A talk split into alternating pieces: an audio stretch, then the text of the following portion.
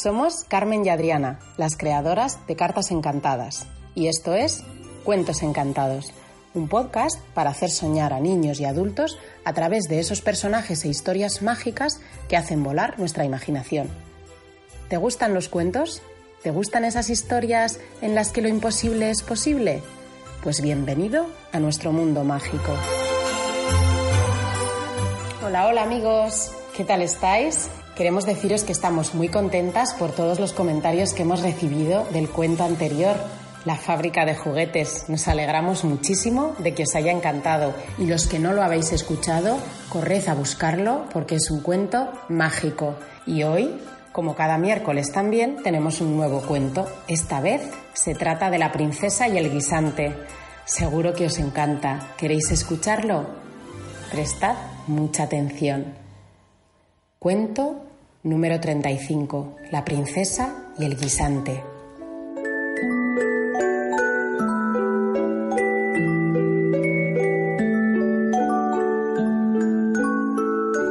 Hace mucho, mucho tiempo, en un reino muy lejano, vivía un joven príncipe al que nunca le faltaba de nada. Pero este no era un príncipe feliz ya que a pesar de que tenía todas las tierras que deseaba, todos los juguetes y todos los manjares, no lograba encontrar una verdadera princesa con quien casarse. Eres demasiado exigente, le decía siempre su madre la reina. Ya has conocido a todas las princesas hermosas, inteligentes y encantadoras del mundo, pero ninguna te ha hecho verdaderamente feliz. Lo sé, mamá, Gracias por presentarme a todas y cada una de ellas, respondía tristemente el príncipe. Pero es muy difícil encontrar a una verdadera princesa.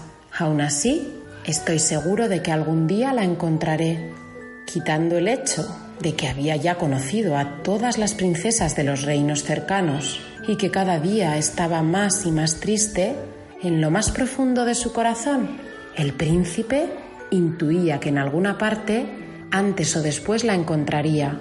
Prometió nunca jamás dejar de buscarla. He conocido muchas jóvenes que se dicen princesas, explicaba.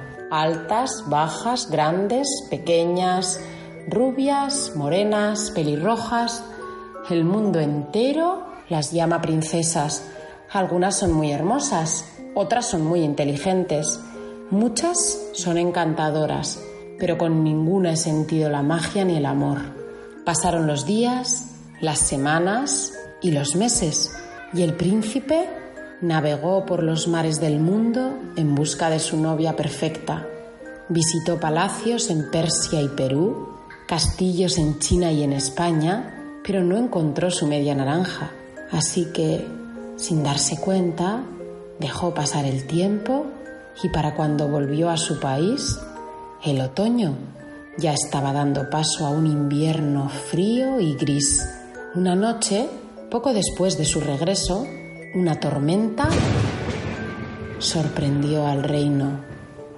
Los truenos y relámpagos se oían y veían a kilómetros de distancia y un viento helado se colaba por las ventanas y puertas de palacio, congelando todos los rincones. El príncipe se había ido a dormir mientras el rey y la reina leían en la planta baja cuando el viejo rey sintió un escalofrío y acercó su silla al fuego. Me alegro de estar aquí bien abrigado. Sentiría mucho que alguno de los habitantes de mi reino se encontrara en la calle con este tiempo. No había terminado de decir esto cuando de pronto se oyó un fuerte golpe en la puerta. El rey se apresuró hacia la entrada, quitó todos los cerrojos y abrió. Una ráfaga de viento llenó el vestíbulo de lluvia, mientras un relámpago iluminaba el rostro de una niña. Dios mío, ¿quién eres tú? dijo el rey temblando de frío. Oh, pobre niña. Allí en la puerta, en medio de la tormenta, se encontraba una hermosa joven de cabellos largos y dorados que chorreaban sobre sus hombros. Su vestido estaba empapado y sus zapatos cubiertos de barro. Soy una princesa, respondió con voz dulce. Un rayo cayó sobre mi carruaje haciendo que me cayera y perdiera el camino de vuelta a casa. Sí, sí, pequeña, por supuesto que lo eres, sonrió el rey incrédulamente. Será mejor que entres, aunque jamás había visto que una princesa se perdiera en nuestro reino durante una gran tormenta. La reina, que no podía dejar que la niña durmiera en la calle, pero que tampoco creía que fuera una princesa, urdió un plan junto a sus doncellas para averiguarlo. Primero, quitaron toda la ropa de la cama de una de las habitaciones para huéspedes y colocaron un guisante seco debajo del colchón. Vaciaron todos los armarios del palacio hasta que reunieron otros veinte colchones uno sobre otro, los colocaron todos encima del guisante. Había colchones de todos los colores y tejidos, de todas las formas y tamaños, y cualquiera de ellos era suficientemente grueso como para que una persona normal pudiera dormir como en una nube. Ya está, dijo la reina, conduciendo a la jovencita a su nueva habitación. Estoy segura de que pasarás una buena noche. La muchacha subió a la cama con ayuda de una escalera y se puso un camisón. Durante las primeras horas de la noche, la niña no paró de dar vueltas. En mitad de la noche, la joven comenzó a dar volteretas y al final de la noche acabó durmiendo en el suelo. Debe ser por la tormenta, pensó. A la mañana siguiente, cuando la bella huésped bajó a desayunar, la reina sonrió para sus adentros, creyendo que había dormido plácidamente. ¿Cómo ha dormido mi querida princesa? le preguntó, mientras la joven se sentaba a la mesa. Lamento deciros que no he dormido nada bien, respondió. Siento padecer descortés, pero es que aun con todos esos colchones me sentía muy incómoda. Es imposible, dijo el rey. Te dimos la mejor cama de todo el palacio. No hay manera, pensó la reina. La joven se sonrojó, temiendo haberse mostrado desagradecida. Siento mucho ofenderles, mis señores. No es mi intención. Pero sentía como si durmiera sobre una aguja. No he podido parar de dar vueltas y al despertar tenía toda la espalda llena de moratones. La reina apenas podía creer lo que estaba oyendo. Su plan maestro había fallado, pues se trataba de un guisante mágico. Aquel guisante provenía de un reino muy lejano, habitado por hadas, y garantizaba descubrir en una sola noche si la persona que dormía sobre él decía la verdad o era una mera impostora. La reina, convencida del todo con esta prueba, exclamó entonces eres una princesa de verdad, dijo abrazando a la muchacha. Solo una persona de sangre real puede tener una piel tan delicada y sensible como para notar el guisante mágico y más si está escondido bajo más de veinte colchones. Os lo dije, mis señores, sonrió la princesa.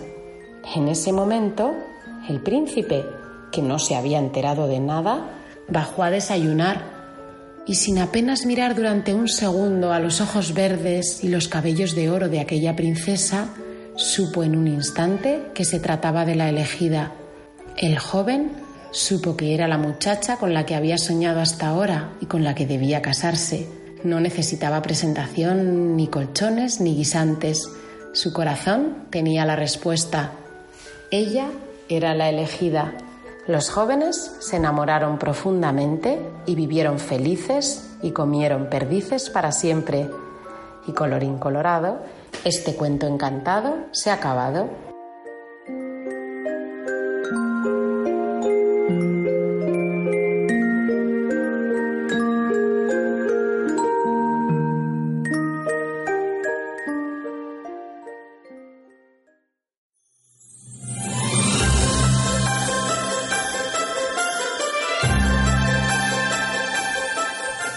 Amigos, pues este ha sido el cuento de hoy, La princesa y el guisante.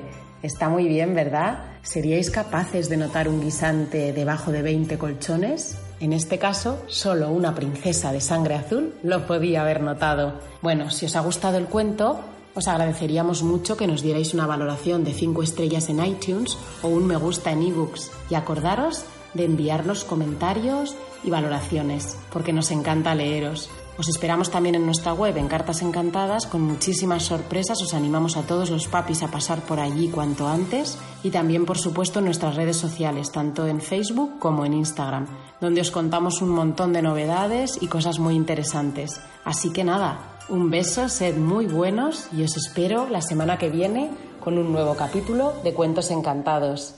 Adiós, niños.